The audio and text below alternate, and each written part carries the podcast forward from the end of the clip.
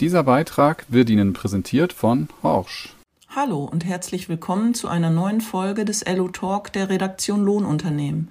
Chefredakteur Jens Nordhof spricht heute mit Klaus Penzlin, dem Präsidenten des Bundesverbandes Lohnunternehmen und des Europäischen Lohnunternehmerverbandes CETA. Thema ist die Bedeutung biologisch wirtschaftender landwirtschaftlicher Betriebe als Kundensegment für Agrardienstleister.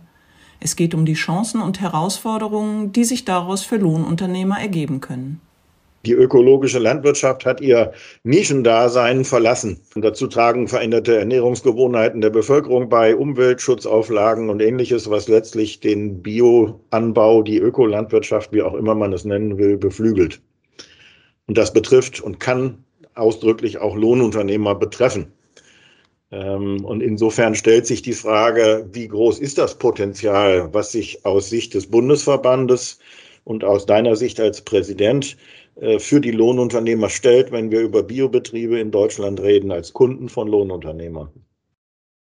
Also ich denke mal, das Potenzial ist von, den, von der reinen Betriebszahl, ist ganz klar. Die, sämtliche ökologisch wirtschaftenden Betriebe ist das Potenzial eines Lohnunternehmers. Es ist aber nicht nur die Betriebszahl, sondern es geht jetzt auch darum, was kann ein Lohnunternehmer für einen ökologisch wirtschaftenden Betrieb machen. Und da ist der Lohnunternehmer im Grunde genommen gefragt, dass er sich noch breiter aufstellen muss, weil ganz deutlich bei uns zeichnet sich mittlerweile ab, dass die Arbeiten für ökologische Betriebe nicht immer nur die gleichen Erntearbeiten, die wir seit Jahren fahren, ganz normal oder bei konventionell äh, wirtschaftenden Betrieben ist, sondern das sind die Betriebe, die Gemüse anbauen, es sind Leute, die nicht chemische Unkrautbekämpfung machen und, und, und. Und dadurch, dass das auch in die konventionell wirtschaftenden Betriebe Einzug erhalten hat, kommt dort mehr und mehr der Lohnunternehmer bei den ökologischen Betrieben mit hinein. Das Potenzial, wie groß das wird, kann ich nicht sagen. Das ist die Entwicklung, wie sich die Bevölkerung entwickelt, wie die Bevölkerung Nahrungsmittel einkauft, welche Forderungen an den Markt gestellt werden. Und wenn die Marktforderung immer mehr nach regionaler und ökologisch hergestellten Produkten aussieht, dann wird unser Potenzial immer größer in den ökologischen Betrieben. Ja. Zahlen kann ich dann nicht nennen. Ich kann nur sagen, jeder ökologisch wirtschaftende Betrieb ist momentan ein potenzieller Kunde für Lohnunternehmen. Da stellt sich für mich die Frage, hat der ökologisch wirtschaftende Betrieb den Lohnunternehmer als einen Dienstleister überhaupt auf dem Schirm? Das ist so mein Eindruck an der Geschichte, dass äh, doch äh, viele Betriebe sehr auf Eigenmechanisierung ausgerichtet sind, weil sie eben in ihrer Wirtschaftsweise deutlich sich unterscheiden. Kurzer Einschub. Horsch informiert. Statt dem großen Seminar bei Horsch in Schwandorf gab es Corona-bedingt in diesem Jahr Horsch Live. Ein für die Landtechnik bisher einmaliges Event. Drei Tage gab es Vorträge und Diskussionen nicht nur zu aktuellen Techniktrends, sondern auch ackerbaulichen Themen rund um die Bodenbearbeitung, Aussaat und den Pflanzenschutz. Die Redner kamen dabei erstmals nicht nur aus Deutschland, sondern auch Kanada, Frankreich oder Brasilien. Alle Vorträge können Sie sich auch jetzt noch unter www.horsch.com in der Rubrik Horsch Live ansehen.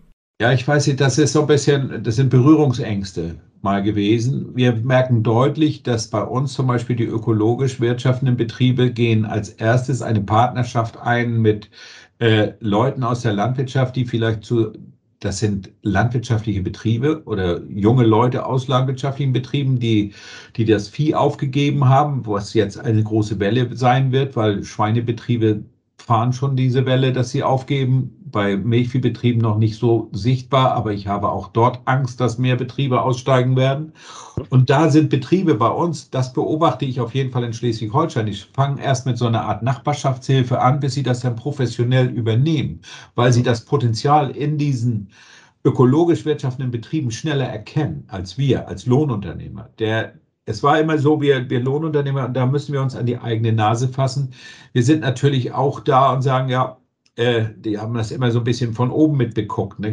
Unsere konventionellen machen natürlich alle viel mehr Umsatz als das, was da ist.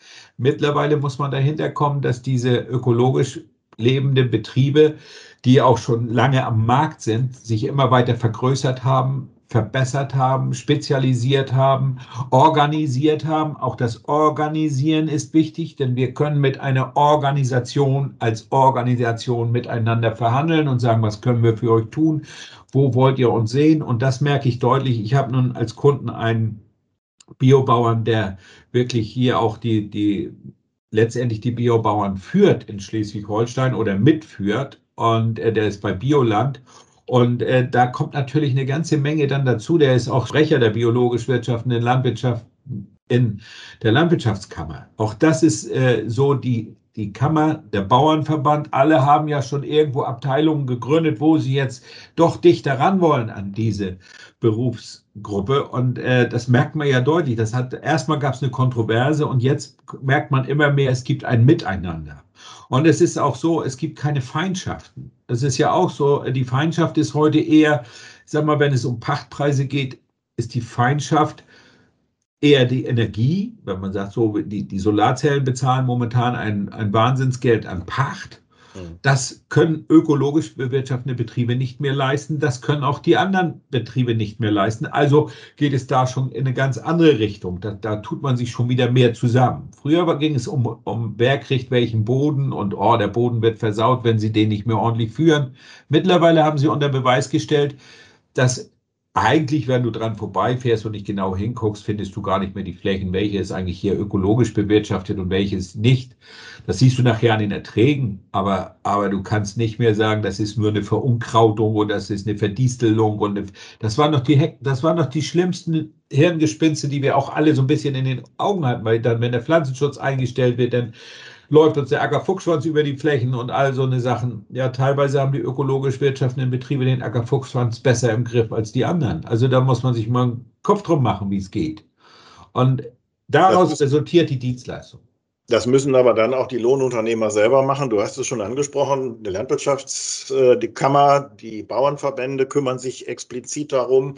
Es kann ja aber auch nicht sein, dass ein Verband wie bei den Lohnunternehmern diesbezüglich vorprescht. Jeder Lohnunternehmer muss in seinem Gebiet ja auch sein Potenzial selber erschließen. Ich habe jedoch nicht den Eindruck, dass die Mehrheit das schon auf dem Schirm hat. Nein, das glaube ich auch nicht. Also diese, diese, diese Kundenkreise zu erschließen, mit ihnen zu reden, mal reinzugucken, was könnt ihr für uns tun, was, was, sind, was sind typische Lohnunternehmer arbeiten. Ich sehe es jetzt ganz deutlich mit der, diese, diese gesamte Dinge, wie wir jetzt darüber sprechen, Unkrautschwärme von, von kleinen Robotern, wie wir darüber sprechen, wie eine Hacke mit GPS geführt wird, wie dann auch das Drillen über GPS vorne wegläuft. Das heißt, dort kommen jetzt die Betriebe auf mich zu. Jetzt haben wir sie, wo, wo man sagt, so, ich habe ja hier in der nördlichen Hemisphäre, also nördlich des, des Seeländer Sees, habe ich eine ganze Menge ökologisch wirtschaftender Betriebe. Und ich bin da ja drauf gekommen, auf diese Leute, dass sie mit mir zusammenarbeiten über die Energie. Ich habe für diese Leute letztendlich mit meinen Backern die Knicks runtergenommen, damit sie Hackschnitzel für ihre Hackschnitzelheizung bekamen. Über diese Energieform bin ich auf lauter Ökobetriebe gekommen und habe gedacht, mein lieber Mann, ich hätte gar nicht geglaubt, wie viel nördlich des Seeländer Sees auf die Art und Weise wirtschaften. Und alle von denen, die ich dort kennengelernt habe, der eine ist ein Großbetrieb, der arbeitet mit Maschinen, den unterscheidest du nicht von den Maschinen eines Lohnunternehmers. Der fährt Achter John Deere, der fährt ein, der fährt ein Lexion, irgendwie so ein siebener Lexion und der fährt, ich weiß nicht was noch alles. Und das funktioniert. Und er hat seine Betrieb, er hat natürlich nicht die Erträge, aber er bekommt ja auch anderes Geld für seine Ware. So, und der macht, der fährt Köckerling-Gruppe, der fährt alles. Und jetzt, da ist es mir ja auch aufgefallen, die haben sich ja gefreut, dass die Bodenbearbeitung konventionell immer mehr Rolle gespielt hat. Oder dass wir eben mit diesem Hacken anfangen oder Striegeln. Darüber haben die sich richtig gefreut, weil sie nämlich selbst nicht wissen, wie sie das alles leisten sollen und machen sollen. Und gerade die kleineren Betriebe, ökologische Betriebe, fangen nicht gleich so groß an. Das sind mal, das ist ein Vielmann, der riesengroß ist. Oder, oder jetzt hier bei mir auch, ich weiß gar nicht, wie viel Henning hat, wie viel Fläche, aber das ist, das ist auch egal. Der hat der bestimmt an die 200 bis 300 Hektar unter seinem Fluch. Und das pflügt er eben nicht alles. Und, aber auch er sagte mal zu mir, wir werden uns noch alle annähern aneinander, weil wir ohne einander gar nicht können. So, diese, diese Feindessicht ist nicht mehr da. Das ist weg. Und die anderen Betriebe, die ich habe, sind alles stark veredelnde Betriebe. Ich habe einen Käsehof, ich habe einen Fleischhof, ich habe alle möglichen Dinge an Gemüsehof und, und, und. Das sind Leute, die ihre Produkte schon in Nischen verkaufen und, oder am Markt verkaufen. Und dadurch sind die so spezialisiert und können so viel, dass sie gar nicht mehr in irgendeiner Form die Zeit haben, wirklich alles zu Hause alleine zu machen. Und dann kommen sie auf uns Lohnunternehmer. Das ist, das ist der Grund, warum wir das auch vielleicht noch nicht wahrgenommen haben. Aber wir müssen jetzt darauf zugehen, weil die interessant ist an der Sache, bevor ich mit meinem Schlepper an die Autobahn gehe und Dampfer fahre, in den Zeiten, wo ich nicht Mais oder Gras häcksel, könnte mein Schlepper auch mit einem Striegel oder mit einer Hacke oder mit einem, mit einem anderen Bodenbearbeitungsgerät für diese Leute tätig werden. Und ich habe hier zwei junge Lohnunternehmen oder ein, das sind Brüder. Der eine hat so einen nebenberuflichen Lohnunternehmen aufgemacht als Landwirt und der betreut jetzt schon diverse Betriebe mit der Bestellung weil er natürlich die Technik auch schon von vornherein zu Hause hatte. Und er hatte sie immer etwas größer gewählt, als er sie brauchte und ist so da reingesickert. Aber der arbeitet mit seinen Geräten für ökologische Betrie wirtschaftende Betriebe. Mhm. Und er, er selber ist aber kein ökologisch wirtschaftender Betrieb. Braucht er auch nicht. Verlangt auch keiner von ihm. Er muss halt letztlich die Vorgaben erfüllen, die von den verschiedensten Bioverbänden an die Anbauer gestellt werden. Beispielsweise, wenn er mit dem Mähdrescher dorthin fahren würde, muss er die Maschine vorher gründlich sauber machen, aber ansonsten ist die Dienstleistung ja die gleiche. Also du kannst mit dem Mähdrescher dahin fahren, du machst den einmal ordentlich sauber mit, mit, mit, mit dem Luftgebläse. Da ist keiner da, der sagt hier, oh, da könnte ja noch ein Weizenkorn von oder sonst was drin hängen. Die Leute, die leben in der Realität. Die wissen auch ganz genau, dass wenn, du ein konventionelles Weizenkorn isst, fällst du nicht gleich tot um. Mhm. Ob es auch nicht für dein Leben lang vergiftet.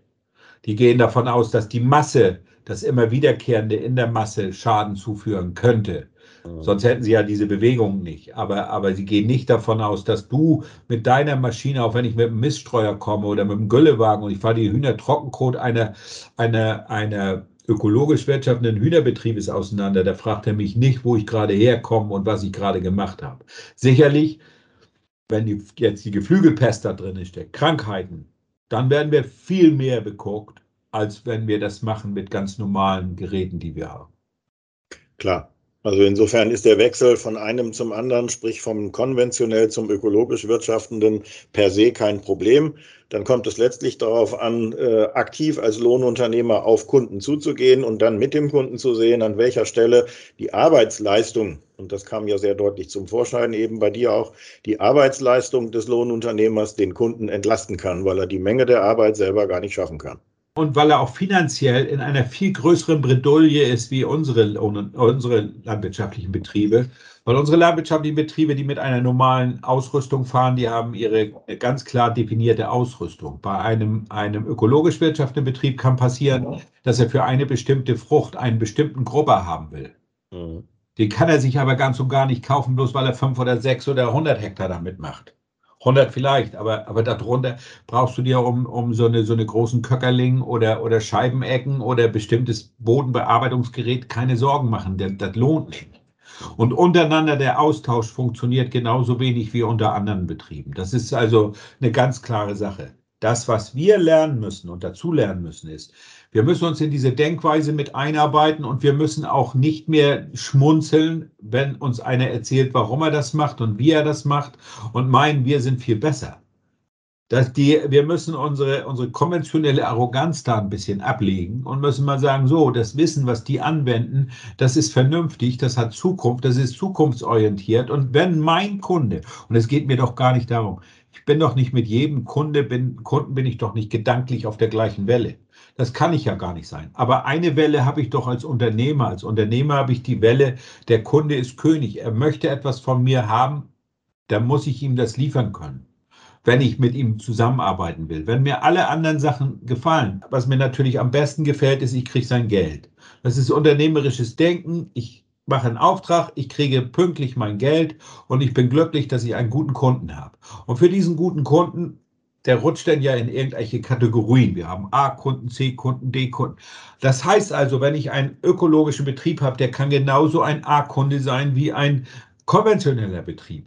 Und der muss es sogar so sein. Und der muss auch das Gefühl haben, dass er das ist. Und selbst wenn er ein B- und C-Kunde ist, weil er dir in bestimmten Dingen noch nicht so gut gefällt, dann kannst du ihn trotzdem so behandeln. Das hat doch damit alles nichts zu tun. Und wir müssen uns auch auf das Denken, heißt auch gleichzeitig, wir müssen uns auch dann Wissen aneignen, ja. wie wir dann wirklich für sie arbeiten können. Denn es nützt uns nichts, wenn ich dem einen Menschen hinschicke und sage, hier, der will noch mal 20 Hektar gegrubbert haben, fahr da mal hin und reiß das ordentlich durch. Ne? Und dann sagst du, ja, du, dem habe ich es jetzt mal gezeigt. Die haben ja 20 Jahre nicht mehr ordentlich gekrubbert, da bin ich mal ordentlich tief durchgegangen. So, wenn ich, wenn ich mir so eine Sprüche anhören muss, dann weiß ich, dass ich da wieder rausfliege aus der ganzen Geschichte. Wenn er sagt, ich will nicht 30 Zentimeter flügen, ich will nur 20 Zentimeter flügen, weil ich, wenn das sein Glaubensbekenntnis ist und er sagt, damit fahre ich besser, und er hat da Erfahrung, die ich gar nicht habe, dann muss ich die 20 Zentimeter einhalten. Ob ich dann 19 und 21 habe, das wird mich nicht umhauen. Mhm. Aber wenn ich dann glaube, ich schmeiße den Fluch rein, wie ich das gewohnt bin, auf 30 Zentimeter, dann habe ich was falsch gemacht. Ja. Und das ist genau der Punkt, wo wir uns auch dran gewöhnen müssen. Wir müssen die nicht bekehren. Das ist eine Sache, die haben über Jahre jetzt ein Wissen aufgebaut, wie sie wirklich wirtschaften können und gut damit klarkommen. Und wir müssen das nur unterstützen. Mehr brauchen wir nicht. Darüber müssen wir uns aber im Klaren sein. Wir brauchen denen nicht zu erzählen, ja, neulich war ich bei dem und dem und da habe ich das. Das muss, wenn ich bei einem anderen ökologisch wirtschaftenden Betrieb was gesehen habe, kann ich ihm das mitteilen. Aber ich muss ihm nicht die konventionelle Landwirtschaft wieder vorschlagen. Zumal ja die Grenzen auch in Zukunft sicher mehr verschwimmen werden, äh, wenn man sich das anschaut mit dem Begriff der sogenannten Hybridlandwirtschaft, dass auch die konventionellen Wirtschaftsweisen einem Wandel unterworfen sind und, äh, sage ich mal, Verfahrensweisen aus der ökologischen Wirtschaftsweise dort teilweise Einzug halten. Äh, insofern, wenn man das Striegeln nimmt, äh, das gilt ja auch auf anderen Flächen als nur den rein ökologisch bewirtschafteten. Also insofern. Ja, auf jeden Fall. Ja. Das hat ja bei uns Einzug bei Raps. Ich habe eine Maisdrille gekauft, die hat eine, ich bin kein Verfechter der 50 Zentimeter Reihe, ganz und gar nicht, aber ich habe jetzt eine 50 Zentimeter Reihenabstand Maisdrille, weil ich einfach auch Seeräder für, für Raps und für, für Bohne und für alle möglichen Dinge dort hineinsetzen kann und kann sagen, so, Attacke, das Ding ist mal eben fast um 50 Prozent im Preis gestiegen zur letzten, in den letzten zehn Jahren. Oder eigentlich auch um 100 Prozent gestiegen in den letzten zehn Jahren. Darüber müssen wir uns auch mal Gedanken machen, dass unsere Maschinen ja immer teurer werden und wir müssen sie mehr ausnutzen. Und wenn ich mit so einer Technik, mit GPS, mit allem drum und dran fahren kann für die Leute und sie können dann mit einer Hacke wirtschaftlicher fahren oder sie können mit einem Striegel wirtschaftlicher fahren, dann habe ich doch schon gewonnen oder nicht? Dann habe ich denen doch schon was mitgebracht. Und das ist doch für alle Beteiligten gut. Und diese Technik werde ich auch diesen Betrieben mit anbieten. Natürlich, weil ich mehr kann ich doch nicht machen. Äh, wer mal Dinkel gedroschen hat, der guckt sich auch erstmal um, was da oben im Korntank ankommt und sagt, was soll ich denn mit dem Zeug? Ich habe ja auch zugelernt in den Jahren. Und ich hatte mal dieses Erlebnis, wo ein ökologisch wirtschaftender Betriebsleiter bei mir auf den Mähdrescher kam und ich hatte da schon ein richtig schlechtes Gewissen, war ich am Dinkeldreschen und der, da kannst du keine Rechnung schreiben für das bisschen, was ich hier runterhole. Wie soll der das mit, wie soll der meine Rechnung überhaupt bezahlen? Und du konntest auch mit, mit natürlich zügig dreschen. Also das, dazu die Maschinen werden nicht überlastet bei dieser ganzen Geschichte. Und äh, na, schön den Dinkel gedroschen und so weiter. Dann kommt er bei mir auf die Plattform und freut sich und erzählt, haut sie auf die Schenkel vor Freude wie hoch der Ertrag ist und dass die Wagen hast du die ja alle schon voll gemacht. Ich sage ja, aber da ist ja auch noch die ganze Spelze mit dran und so weiter. Ja, das macht nichts, das macht nichts. Das ist ja Wahnsinn. Ich hätte nie gedacht, dass ich so viel hier runterkriege vom, von der Fläche. Und ich mache mir Gedanken, dass er mich nicht, der kann mich doppelt bezahlen, weil das, was er dort hatte, war ja schon lange vermarktet. Zu einem Preis, wo unsere Leute ja früher für, von geträumt haben. Weil geh doch heute in eine Bäckerei und kauf dir ein Brötchen. Früher haben wir weiße Brötchen gehabt. Dann gab es mal ein Brötchen, Mohnbrötchen, weiß ich noch, zu meiner Kindheit gab es ein Mohnbrötchen. Leinsam hielt dann irgendwann mal Einlauf, aber es war immer der gleiche weiße Brötchenkörper. Mhm. Und heute haben wir dunkle, heute haben wir Dinkelbrötchen, heute haben wir Dinkelbrot, wir haben Dinkel, Dinkel, Dinkel. Jede konventionelle Bäckerei hat Dinkel. Und was meinst du, was das Zeug kostet? Das ist ein Wahnsinn. Und das hat der Mann, das habe ich mir damals gar nicht so ausgemalt. Der konnte meinen Mähdrescher fünfmal besser bezahlen als jeder konventionelle Landwirtschaft mit, mit ihrem Weizen, außer jetzt vielleicht, wo der Markt sich anders entwickelt. Auf jeden Fall eine, eine, eine durchgehend laufende Geschichte und ist halt eine ernstzunehmende Branche, die wir als Lohnunternehmer doch durchaus zu unseren Kunden gewinnen sollten. Und das liegt bei jedem einzelnen Lohnunternehmer, der muss das äh, in Angriff nehmen und muss sagen, da habe ich Bock drauf, das will ich machen, das gefällt mir. Und es ist im Trend, ich denke mal, für uns alle ein gutes Arbeitsfeld. Der Hinweis auf die Preissituation äh, legt natürlich die Frage nahe, aus Lohnunternehmersicht sind dann auch andere Preisgefüge tatsächlich äh, umsetzbar. Sprich, dass man für Medrusch nicht die üblichen 100, 120, 140 Euro hat, sondern im ökologischen Landbau auch etwas höhere Werte nehmen kann. Was sind so äh, Tipps, sage ich mal, in dieser Richtung? Ähm, du hast auch schon angesprochen, Hektarpreis macht keinen Sinn, wenn ich mehr Zeitaufwand habe oder ähnliche Aspekte, die da reinlaufen. Also es ist so, dass ich gerade bei diesen Betrieben die geringsten Nachfragen habe, was kostet das?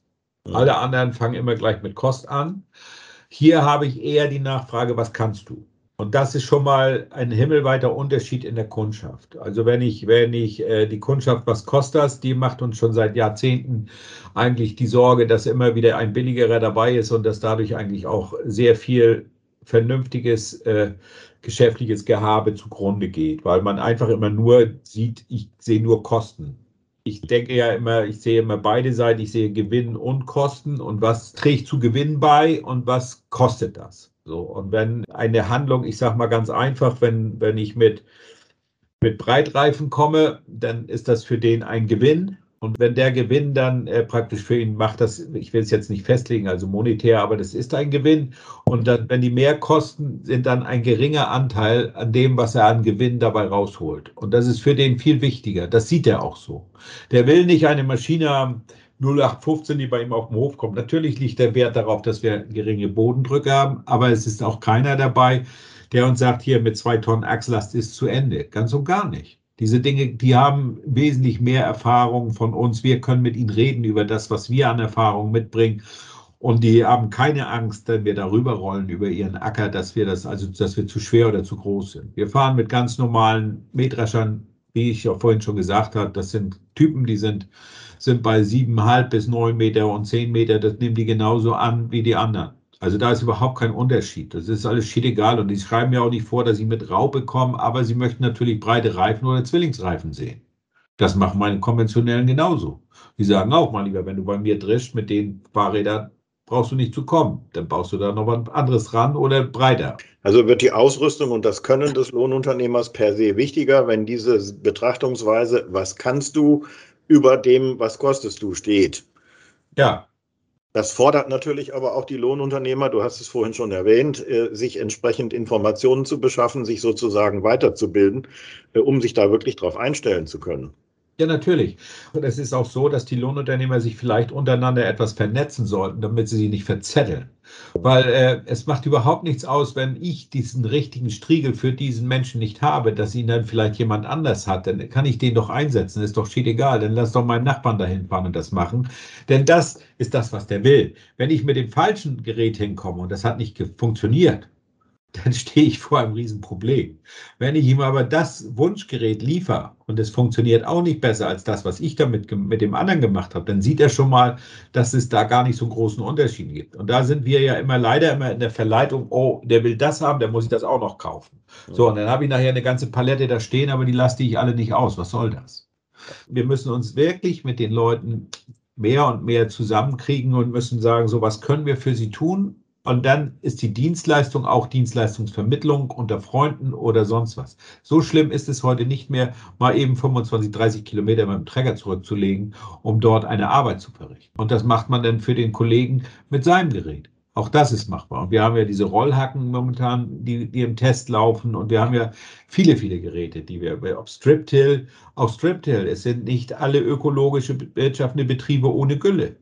Ich habe ökologisch wirtschaftende Betriebe mit Gülle. Und die wollen natürlich bodennah. Die wollen natürlich direkt Einarbeitung haben. Und die sind vielleicht auch irgendwann am Striptill oder an ähnlichen Dingen interessiert. Das ist ganz egal. Aber sie gucken ja sehr stark darauf, dass seitdem wir nicht mehr nur mit dem Prallteller durch die Gegend donnern und uns andere Gedanken gemacht haben, da gucken die schon sehr gut hin und sagen, weißt du, so schlimm ist die Gülle gar nicht, wenn sie vernünftig in die Erde kommt. Und sie bringen natürlich nicht die Massen, aber der Käsehof, den ich habe als Kunde, der fährt Gülle. Also der hat die Hälfte des Betriebes auf Gülle und ganz bisschen Festmist. Also er hat eigentlich die 90 Prozent des Betriebes auf Gülle laufen. Ganz normaler Laufstall. Und er hat sogar, der, der, der Betrieb ist sogar geteilt. Der Kuhstall, Der wird von jemand anderem bewirtschaftet wie die Außenwirtschaft. Der eine ist eben der Käsewirt und bewirtschaftet auch damit den Milchviehstall. Und der andere ist eben derjenige, der dafür zu sorgen hat, dass genau die richtigen Futterarten da sind. Und der macht die Vermarktung. Und der macht, der hat also, der Zwischenteil ist die Milch, aber der eine macht Acker und Vermarktung der Produkte. Aber wenn wir da mit dem Schwader kommen, wir machen, wir machen da sehr viel Rundbeinsilage für die, dann kommen wir mit einem Schwader und dieser Schwader darf in keinster Weise Erde mitnehmen. Den interessiert es nicht, ob der letzte Halm auf, dem, auf, dem, auf der Fläche liegt. Den interessiert nur kein Dreck und möglichst so fahren und schonend fahren, dass ich möglichst viel Klee mit reinkriege in die Milch. Weil sie ja immer Klee anbauen als Stickstofftreiber in ihren Wiesen. Und diesen Klee brauchen sie aber, weil das ist ihre besondere Geschmacksrichtung in der Milch, die sie dann für den Käse und das ist eine Wissenschaft, da kann ich gar nicht mitreden. Ich lasse mir das erzählen von diesen Leuten, aber das ist interessant. Es ist einfach interessant, mit welchen Gedanken die das fahren. Und die fahren ja mit Erfolg. Ja. Die verkaufen ihren Klecks Käse in Kiel auf dem Markt, da denkst du, hau, das ist gutes Zeug, das ist teuer. Ja, gut. Aber da ist eben die Wirtschaftsweise wieder der Punkt, die auch die Konventionellen eigentlich besser beachten sollten. Bei Gras, wenn du das Beispiel schon nennst, ähm, höher abmähen, schonender Schwaden und äh, wenden, nicht 15 Mal drüber fahren. Die, es kostet vielleicht mehr Zeit, aber das Ergebnis zählt und nicht der Zeitaufwand am Ende des Tages. Das ist ja das Spannende. Ja, wie gesagt, ernstzunehmende Kunden oh. und nicht nach hinten schieben, sondern richtig so wie gewünscht, wie alle anderen auch behandeln. Ganz wichtig. Wenn wir über Wissenstransfer reden, ist dann an der Stelle mit Blick auf die Lohnunternehmer auch der Bundesverband ein Stück weit gefragt, zum Beispiel über die Ausbildung Fachkraft Agrarservice, solche Elemente mit aufzunehmen, um zu sagen, wir müssen uns mit der biologischen Wirtschaftsweise stärker auseinandersetzen? Ich denke, da, da müssen wir uns sowieso stärker mit auseinandersetzen, weil wir eben gerade jetzt diese, diese Nachfragen sind ja da für, für uns. Wir werden vielleicht von diesen rein Erntemaschinenbetreuern, sage ich mal, uns wieder mehr und mehr auch in die Bodenbearbeitung, in andere Dinge hineinbewegen. Und das wird sein, dass wir dort auf jeden Fall die Möglichkeiten, gerade auch jetzt die neuen Möglichkeiten der digitalen Landwirtschaft ausnutzen und sagen, so, wir müssen lernen, unsere Leute müssen mehr lernen darüber, die, die ihre vorhandenen Geräte wirklich so bedienen zu können, dass sie jeden Kunden damit zufriedenstellen. Das ist eine Sache, die wir noch lange nicht alles ausprobiert haben. Und genau da muss es auch hingehen. Wir müssen auch die Leute dann damit hinbringen, äh, gerade mechanische Pflanzenbehandlung wird mehr werden. Da bin ich fest von überzeugt. Die wissen zwar noch nicht genau, wie es ist, aber die kann aus, wie ich schon gesagt habe, Unkraut jäten durch Schwärme oder andere Dinge, durch Robotik. Wir sind in der Technik so weit vorne mit unserem, mit den Kameraaugen, mit allen Augen, mit allem, was wir arbeiten, erkennen, wie weit ist der Nährstoff, welcher Nährstoff fehlt, was ist da drin. Das wird alles kommen. Das werden wir scannen. Wir werden da immer besser drin. Und das hat für alle Betroffenen viel mehr Bedeutung. Das heißt, man verzichtet auf die eine oder andere Spritzung, man verzichtet auf die eine oder andere Behandlung, weil man einfach sagt, braucht nicht. Da ist noch genug Saft und genug Dampf drin im Boden. Das ist die Sache, die, die für uns interessant wird. Und deswegen, das ist eine saubere Sache. Und es wird sowohl für Ökologie wie auch für Ökonomie zählen, dass wir uns dort mehr und mehr etablieren müssen mit unseren Fachkräften. Die Fachkräfte vielleicht erstmal noch nicht so, aber wir müssen in der Meisterschule müssen wir anfangen und müssen dort, glaube ich, schon auf zukunftsweisende Unterrichtsformen hingreifen, was den Ackerbau und die Landwirtschaft angeht, wie die Zukunft aussieht. Das ist ein schönes Schlusswort insofern, dass die äh, ökologisch wirtschaftenden Betriebe für Lohnunternehmer eine spannende Erweiterung ihres Angebotsportfolios sein können, dass es einen gewissen zusätzlichen Wissenstransfer benötigt und das sich einstellen auf den Kunden, aber dass es für die Lohnbetriebe eine sinnvolle und gute Erweiterung sein kann, wenn sie sich damit auseinandersetzen. Auf jeden Fall. Und es ist für mich einfach ein Teil der Landwirtschaft. Und es gibt dort keinen schwarz und rot oder schwarz und grün. Es gibt da nur eine Landwirtschaft und die ist insgesamt das, was wir als Lohnunternehmer bearbeiten möchten. Und was wir für unsere Zukunft, gemeinsame Zukunft brauchen. Genau so ist es. Das war LU Talk. Wenn Sie sich für weitere Themen aus der Welt der Lohnunternehmen interessieren, besuchen Sie uns gerne auf www.lu-web.de oder bestellen Sie eine unserer Printausgaben als Einzelheft. Sie wollen die Redaktion direkt erreichen? Schreiben Sie an redaktion@beckmann-verlag.de.